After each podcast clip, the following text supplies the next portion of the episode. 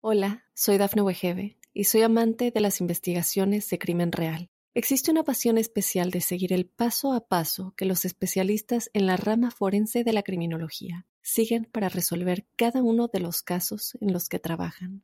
Si tú, como yo, eres una de las personas que encuentran fascinante escuchar este tipo de investigaciones, te invito a escuchar el podcast Trazos Criminales con la experta en perfilación criminal, Laura Quiñones Orquiza, en tu plataforma de audio favorita. When I play the new Pick 5 from the Virginia Lottery, I use my dogs to pick my numbers. They come running and I count them up. Looks like four. Is that six? No, no, Win up to $50,000. Play in store, in app, or online today. Visit VALottery.com slash pick 5.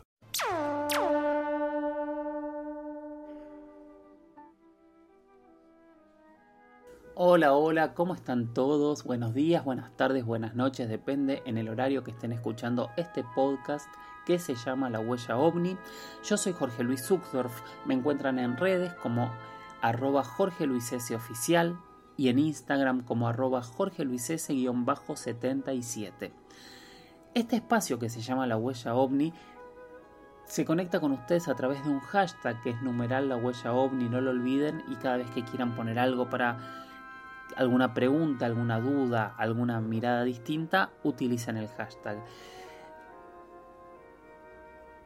Recuerden que este espacio, recuerden que la huella ovni es un lugar para que ustedes hagan preguntas y entre todos intentemos responderlas.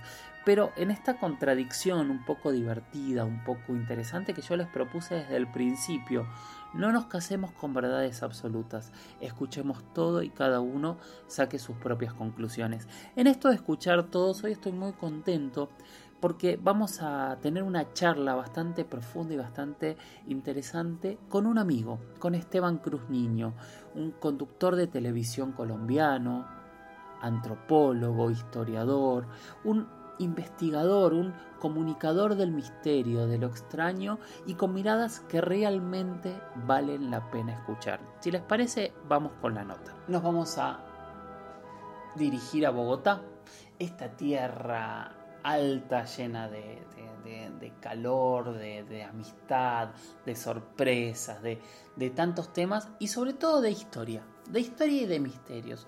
Ustedes saben que en Bogotá está uno de los museos, yo creo, más famosos del mundo, sobre todo cuando hablamos de misterios, que es el Museo del Oro.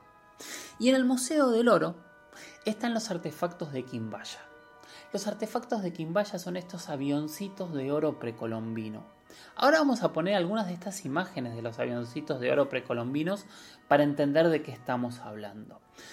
Pero son unas figuras muy pequeñas de 5 o 6 centímetros hechas con una aleación de oro por una cultura antigua, que es la cultura quimbaya. Y se calcula que estos objetos, que son conocidos como los pájaros de Otún o, los artefactos de Otún, porque se encontraron alrededor del, del río Otún, podrían ser una representación de unión de diferentes animales. Pero ustedes miren las imágenes y díganme qué les parece, qué piensan que pueden ser. Sí, realmente parecen aviones, son realmente sorprendentes. Bueno, vamos a hablar con un amigo, eh, un amigo muy muy querido, que es Esteban Cruz Niño, conductor de televisión colombiana, que tiene un programa que se llama Más Allá, que habla justamente de misterios, pero aparte él es antropólogo, es historiador, y le pedí que me dé su opinión y que nos cuente qué son estos avioncitos de oro y si él realmente piensa que son aviones de oro o si este, él descarta esta teoría. ¿Qué es, ¿Cuál es la importancia del Museo del Oro de Bogotá? Siempre existió durante la colonia, durante un periodo que llamamos el Nuevo Reino de Granada, que era el momento en que los españoles eh, gobernaban lo que hoy es Colombia, la idea de que en esta zona existía una ciudad de oro o una zona llena de oro que llamaban el Dorado. El Dorado eh, es un mito que venía desde Europa, pero que tenía relación con una gran cantidad de piezas de oro que efectivamente se encontraron de diferentes culturas prehispánicas que habitaban el territorio. Hubo muchísimas expediciones.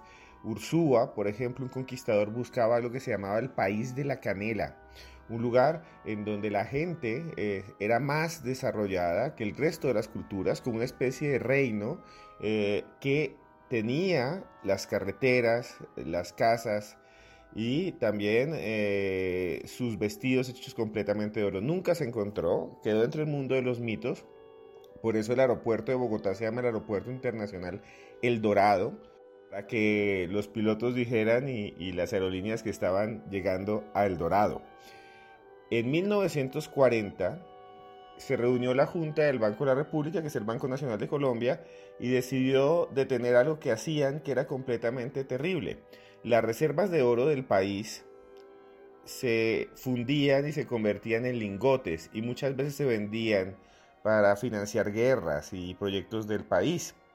Ahí, dicen, se fundieron estatuas de oro macizo del tamaño de animales.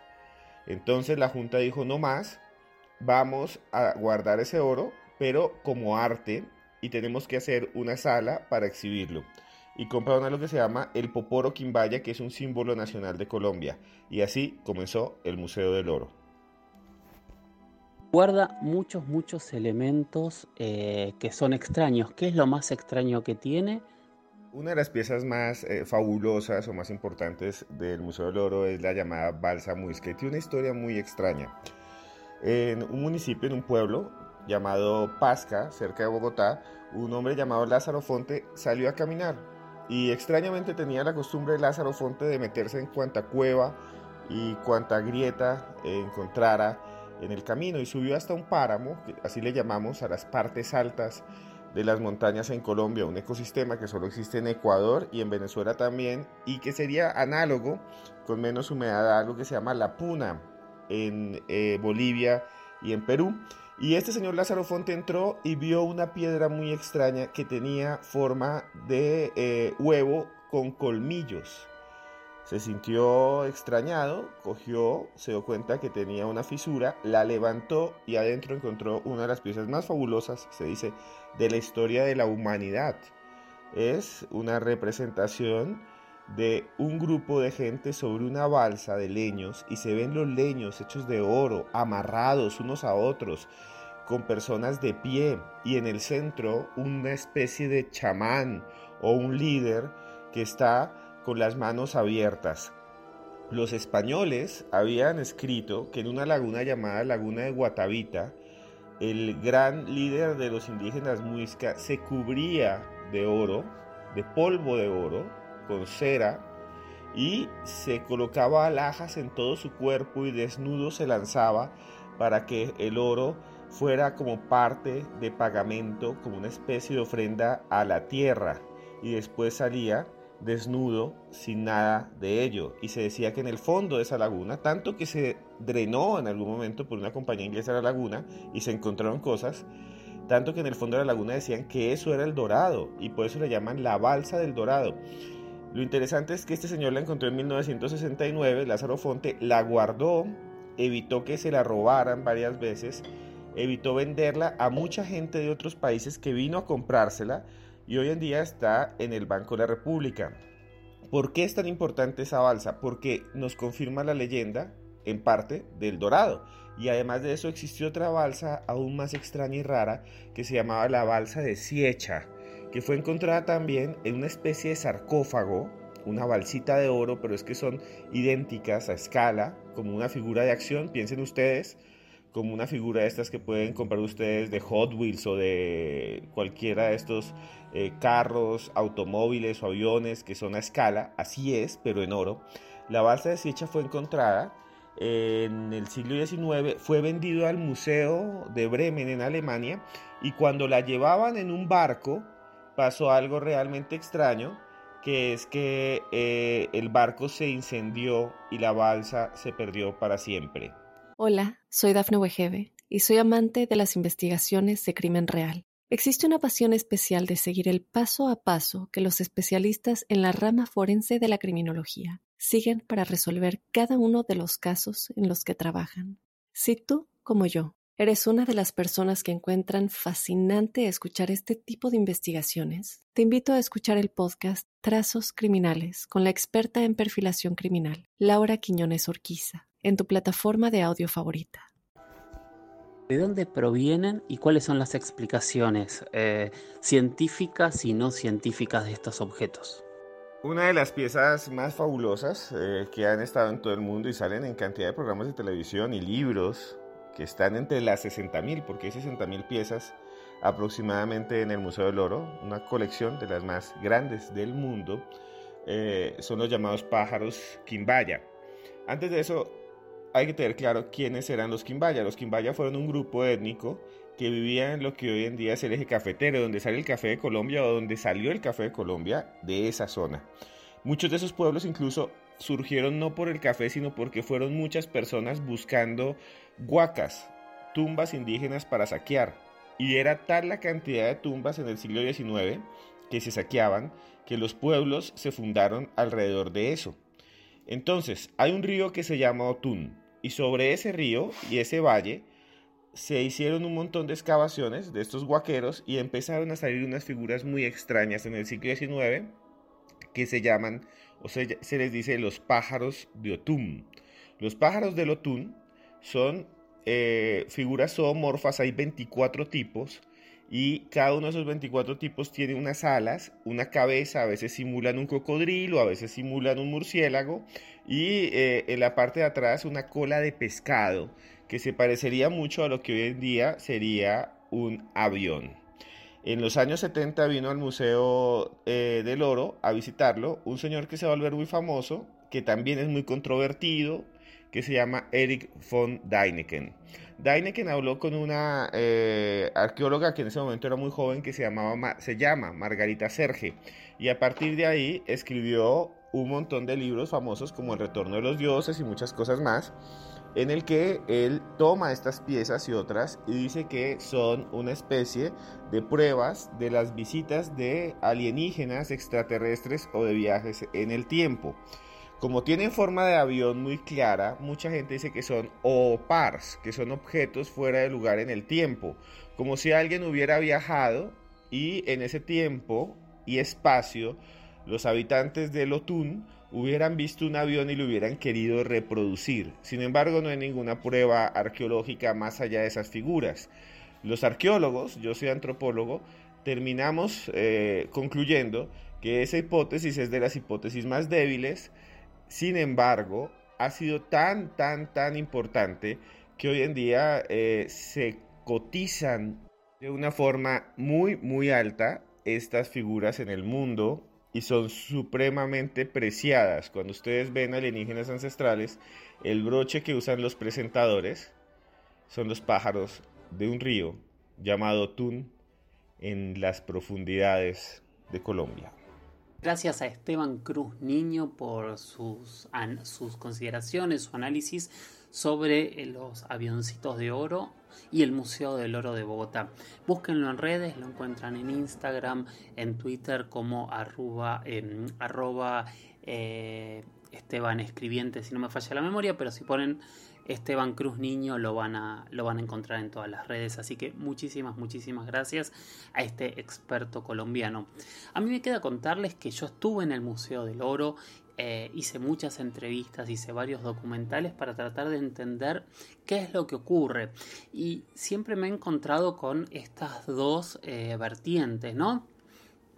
La vertiente antropológica, la vertiente más científica que explica que cada uno de estos avioncitos, perdón, pero yo los llamo avioncitos, en realidad es la unión de dos animales para formar alguna especie de animal mitológico que hacía la cultura quimbaya eh, y por otro lado está esta postura que parte, como bien decía Esteban, a partir de Eric von Daniken, eh, el autor de todos estos libros y, un poco el padre de, estas teorías de los antiguos astronautas, que ellos ven aviones.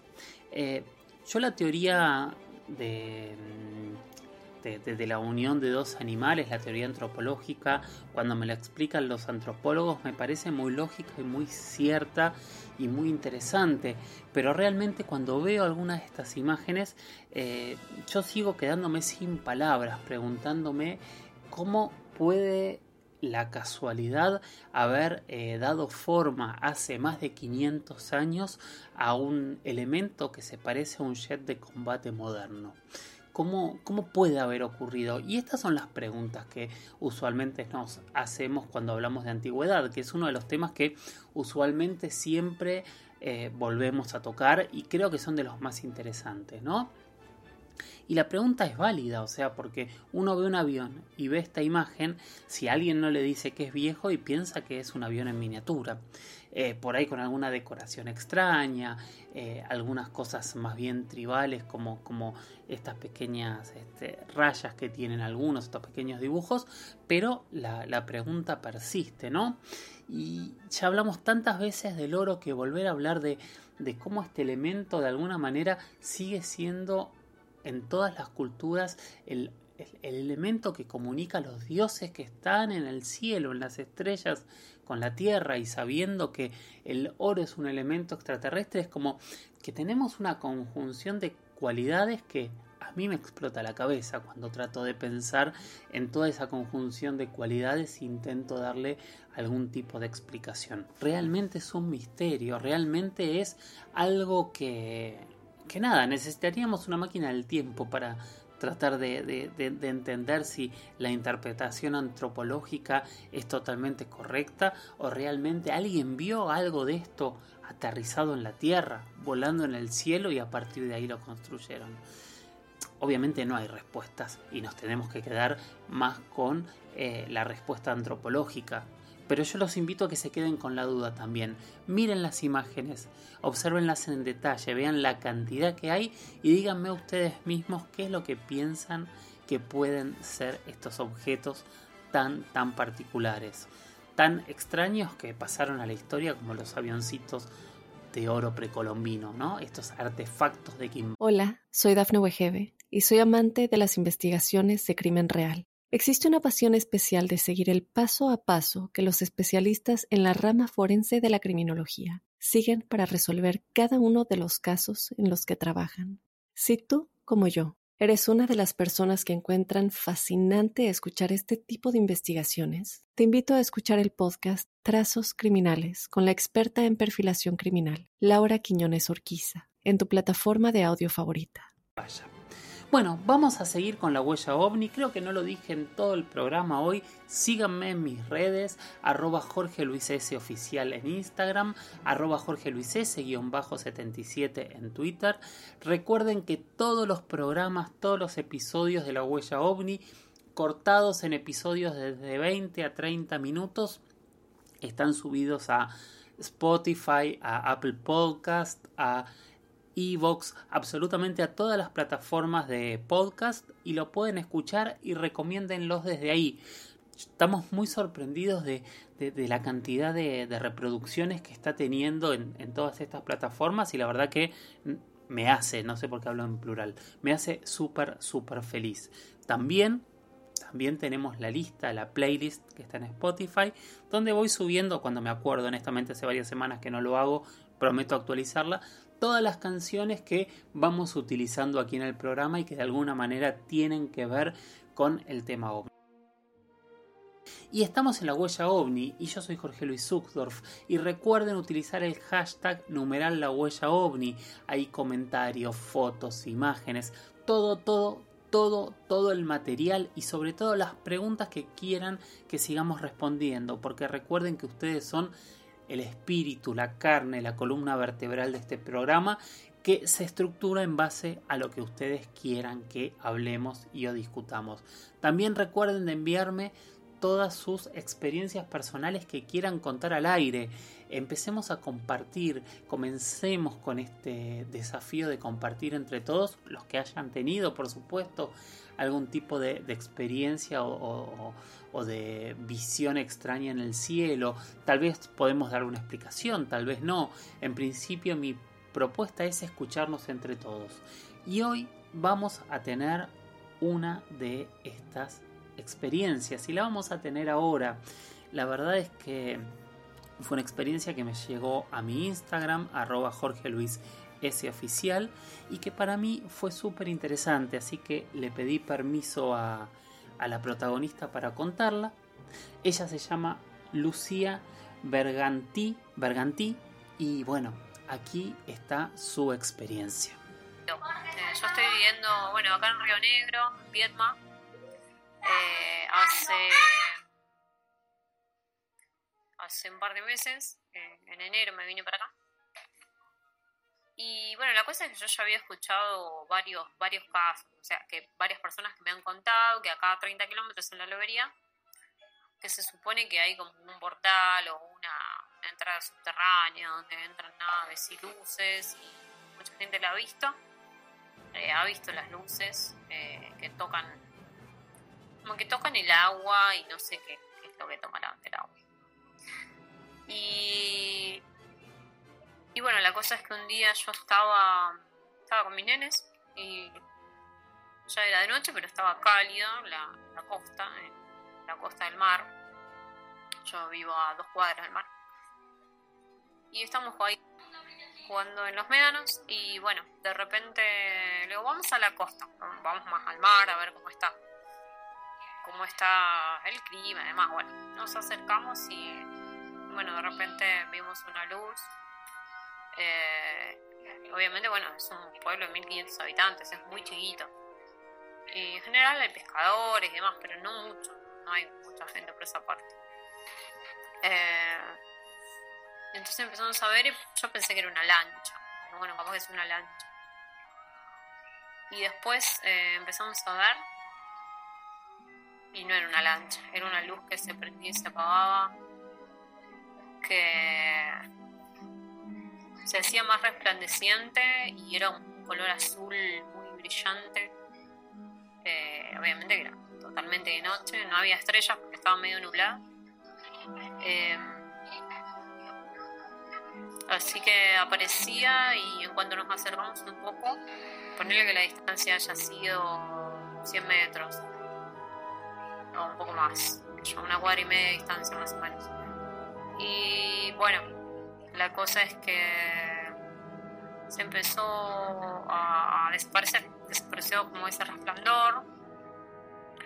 Eh, y igualmente había como dos estrellas paradas a la misma altura, que se veían apenitas. Y después nos alejamos y empezaron a aparecer de vuelta tres luces, las cuales se interrelacionaban entre sí, haciendo como vaivenes de intensificación de luz, o sea, eh, como si fuera una clave morse o una comunicación entre ellas, y danzaban, eran tres, y bueno, como que bajaban el agua, tocaba una el agua, se reflejaba. Viste, cuando Venus está muy fuerte así, bueno, así, de esa manera era.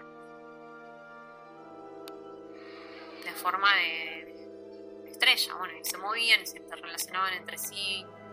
Eh, la verdad que justo no, tenía batería en el teléfono.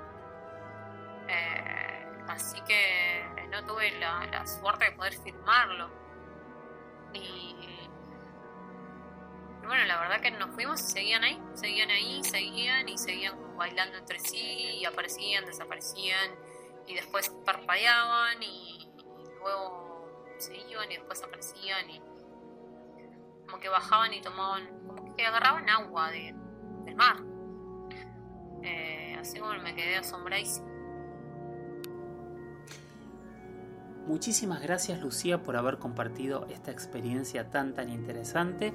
Si quieren seguirla en las redes, a ver qué opinan, si alguien ha tenido una experiencia similar, si se les ocurre qué puede llegar a ser. La verdad es que sigo esperando más y más experiencias que pueden contactarme en, en mi Twitter, en mi Instagram, en el mail. Recuerden que yo tengo un mail para que también me manden historias que es las historias de George, las historias de George, arroba gmail.com. Ahí también pueden eh, enviarme todas las historias, los audios que quieran que pongamos en el programa. Todos son más que bienvenidos. Episodio 61. Gracias, gracias por haber llegado hasta aquí en la huella ovni. Soy Jorge Luis Zuckdorf. Recuerden que me encuentran en redes, en Instagram como arroba Jorge Luis S. Oficial en Twitter como arroba Jorge Luis S-77 y si me quieren enviar audio, fotos, algún video, pueden hacerlo a mi email, que es las historias de George, las historias de George, arroba gmail.com. Gracias por haber llegado hasta aquí. Sigan mirando al cielo, sigan animándose a hacerse estas preguntas que sabemos que no tienen respuestas, pero sabemos que son el motor principal para que nuestro cerebro funcione de otra manera, para poder llegar a esas conclusiones que nadie ha llegado. Gracias y hasta la próxima. Chau chau.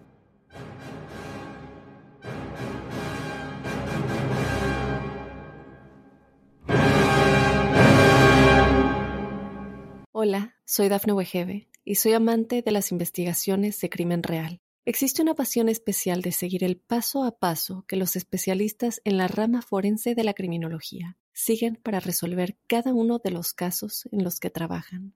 Si tú, como yo, ¿Eres una de las personas que encuentran fascinante escuchar este tipo de investigaciones? Te invito a escuchar el podcast Trazos Criminales con la experta en perfilación criminal, Laura Quiñones Orquiza, en tu plataforma de audio favorita.